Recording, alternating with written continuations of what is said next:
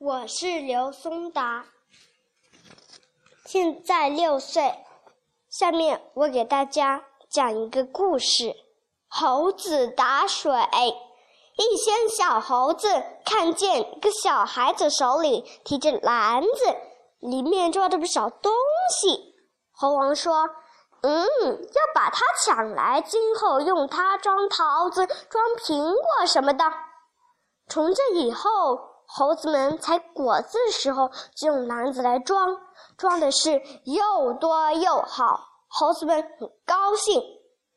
猴王想喝水了。